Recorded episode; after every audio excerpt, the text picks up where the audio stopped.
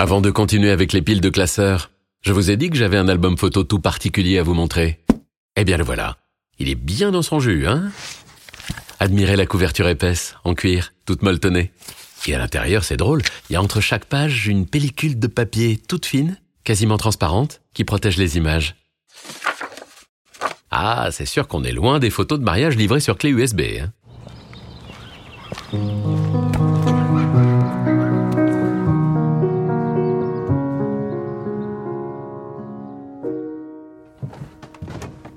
On est en 1967, l'année de mariage de mes parents. Jean et Sylvie ont la joie de vous faire part de leurs noces. La cérémonie sera célébrée à Terre-Noire le samedi 13 mai à 15h. Un vin d'honneur sera servi à l'issue de la cérémonie chez les parents de la mariée rue de la Châtaignière. Ça, c'est le faire-part du mariage que j'ai trouvé coincé entre deux pages au milieu de l'album. Et ça, c'est la feuille jaunie du carnet de Mamie Inès qui va avec. Ah, mais quel beau mariage nous venons de vivre. Le soleil inondait l'église Notre-Dame. Ses rayons traversaient les vitraux d'une façon tellement romantique. J'aime éperdument cette église que j'ai vue être inaugurée. J'étais jeune à l'époque. Le temps passe si vite. Aujourd'hui, c'est au bras de Jean que j'ai parcouru l'allée jusqu'à l'hôtel. On entendait les murmures d'excitation qui se propageaient parmi les invités. J'étais venu nombreux. Moi, je me suis ensuite placée aux côtés de Marcel, au premier rang.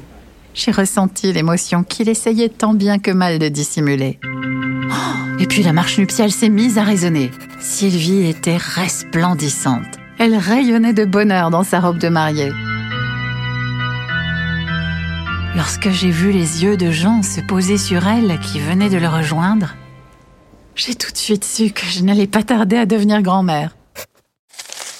Mamie Inès a adoré ce jour. Elle était, en quelque sorte, admirative de maman.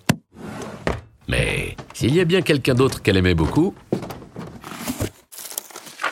c'était Henris.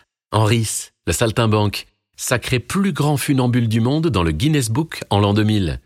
Il était extraordinaire.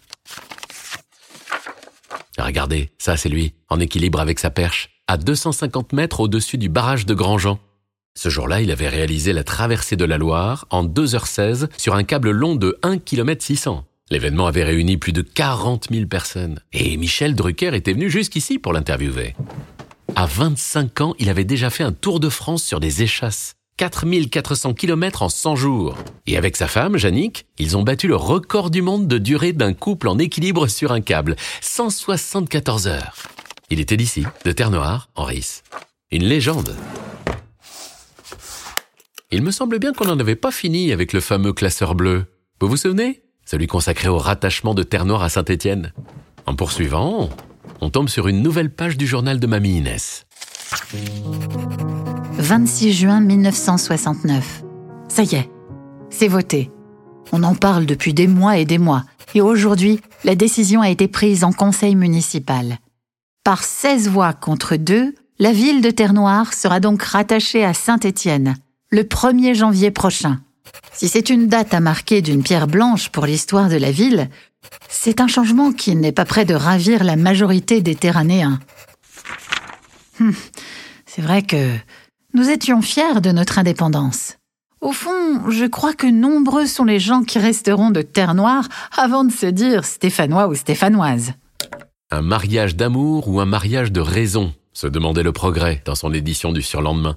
Malgré la démission de cinq conseillers municipaux qui protestaient contre ce rattachement, le conseil municipal a fini par trancher et la commune, à peine centenaire, disparaît. Terre Noire, ville ou quartier, c'est en tout cas ici que je vais grandir.